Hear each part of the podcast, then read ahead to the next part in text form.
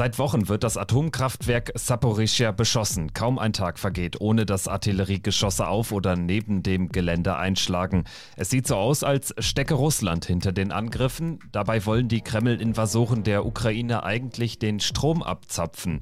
Darum geht's in dieser Folge von Wieder was gelernt, dem NTV Podcast. Abonnieren Sie den Podcast gerne bei AudioNow, Apple Podcasts oder Spotify.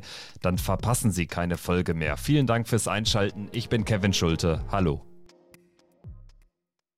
Das AKW Saporischia ist das größte Kernkraftwerk Europas. Seit Monaten halten sich dort russische Soldaten verschanzt und beschießen von hier aus ukrainische Stellungen auf der anderen Seite des Dnipro.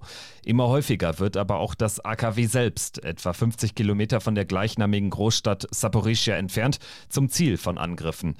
Seit Ende Juli schlagen Granaten auf dem Gelände und in der direkten Umgebung ein. Beide Seiten beschuldigen sich gegenseitig zu eskalieren. Wie es aussieht, sind es aber die Russen selbst, die das AKW beschießen. Ein ukrainischer Kraftwerksingenieur sagte der BBC zuletzt, die Russen wüssten genau, wo sie das Gelände treffen könnten, damit es schmerzhaft, aber nicht tödlich ist. Seinen Aussagen zufolge feuern die Russen von einem nahegelegenen Industriegelände auf das Atomkraftwerk. Dafür spricht auch, dass die Geschosse vor dem Einschlag auf dem AKW-Gelände nur wenige Sekunden in der Luft zu sehen und zu hören seien, wie Augenzeugen vor Ort berichten. Russlands Strategie sieht so aus. Die Besatzer spielen mit den Ängsten der Menschen vor einem neuen Tschernobyl und sie geben dafür der Ukraine die Schuld, berichtet NTV-Reporter Gordian Fritz. Ich war ja selber vor ein paar Tagen dort am Atomkraftwerk auf der anderen Flussseite in den Städten Nikopol und Maranetz und ähm, dort fiel immer wieder das Wort Tschernobyl. Ähm, die Menschen erinnern sich in diesen Tagen sehr an diese Nuklearkatastrophe und sie warnen davor und sie haben Angst davor, dass das noch schlimmer werden könnte. Das ist zum einen der Beschuss, den sie immer mitbekommen, auf der anderen Seite aber natürlich wissen sie auch mittlerweile, dass die russischen Soldaten offenbar das Gelände dort vermint haben und dass sie sagen, wenn wir das nicht bekommen können, dann soll das Atomkraftwerk keiner besitzen. Also man droht damit Sprengung und die Menschen haben schon Angst. Der Bürgermeister von Nikopol sagte mir, wir haben Evakuierungspläne, die haben wir eigentlich schon immer. In so einer Nähe von einem Atomkraftwerk braucht man die und wir sind bereit, die sofort umzusetzen, sollte es zu einer ernsten Lage kommen. Die Artilleriegeschosse, die auf dem AKW-Gelände einschlagen, sind dabei sogar noch das kleinere Übel. Die mehrfach nachgerüsteten Reaktoren des Kraftwerks Saporischia entsprechen nach Einschätzung von Nuklearexperten durchaus westeuropäischen Sicherheitsstandards. Die Schutzhüllen um die Reaktorblöcke sind so ausgelegt, dass sie einem Flugzeugabsturz standhalten. Einzelne Geschosse können dem Atomkraftwerk also wenig anhaben.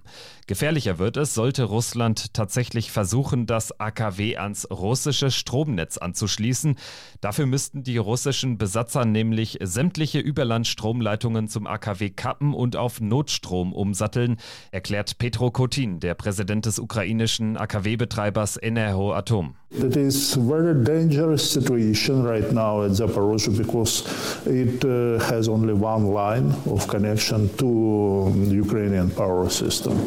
And that is very bad. If this line is damaged as well, then we will have a blackout situation at Zaporozhye nuclear power plant. And after that, we will have uh, uh, diesel generators activation and all 20 diesel generators which are right now on the on site will be working, will be activated, and uh, everything will be um, actually dependent on uh, how long they will work and how long they will stay in operable condition. Die Russen haben Anfang August bereits drei Stromleitungen beschädigt. Derzeit hängt das Atomkraftwerk nur noch an einer einzigen. Wird auch diese von den Russen gekappt, müssten 20 Dieselgeneratoren die Kühlung der Reaktorblöcke und Brennstäbe sichern. Das AKW vom ukrainischen ans russische Stromnetz der Krim anzuschließen, würde laut Putin etwa drei Tage dauern. Die entscheidende Frage ist, wie lange halten die Generatoren durch und wie verlässlich sind sie? Putin geht von zehn Tagen aus, nur habe niemand je überprüft, ob die Generatoren wirklich zehn Tage funktionieren. Die russischen Besatzer seien derzeit auf der Suche nach Treibstofflieferanten für die Dieselgeneratoren, heißt es von Enerhoatom. Die Ukraine und Nachbarland Moldau hatten sich kurz nach Kriegsbeginn vom gemeinsamen Stromnetz mit Russland abgekoppelt und sich dem europäischen Stromnetzverbund angeschlossen. Russland will das größte Kernkraftwerk Europas nun aber offensichtlich wieder ans eigene Netz anschließen und die annektierte Krim mit Strom aus dem besetzten AKW versorgen. Anschließend könnten auch die anderen besetzten ukrainischen Gebiete mit dem russischen Netz synchronisiert werden. Russland wolle die Infrastruktur des Kraftwerks zerstören, die Übertragungsleitungen beschädigen und einen Stromausfall im Süden der Ukraine verursachen, teilte die ukrainische Regierung zuletzt in einem Schreiben an die Internationale Atomenergieorganisation mit. Die hatte bislang aber noch keine Chance, das Atomkraftwerk zu begutachten, berichtet Gordian Fritz. Es geht ein Tauziel mittlerweile darum, um diesen geplanten Besuch der Expertenkommission, der unabhängigen Expertenkommission, um die Lage wirklich zu untersuchen, weil niemand weiß, wie groß die Stellen am AKW eigentlich mittlerweile sind.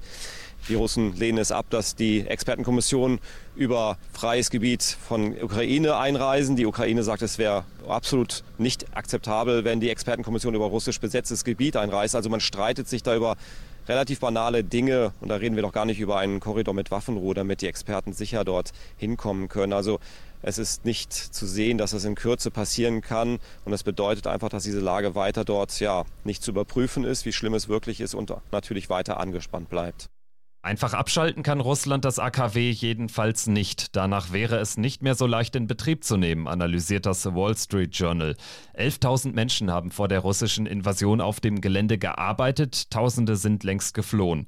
Wird das Kernkraftwerk abgeschaltet, würden wahrscheinlich noch mehr fliehen. Russland ist aber auf die Mitarbeiter angewiesen. Die Besatzer selbst hätten zu wenige Fachkräfte, sagen Nuklearexperten.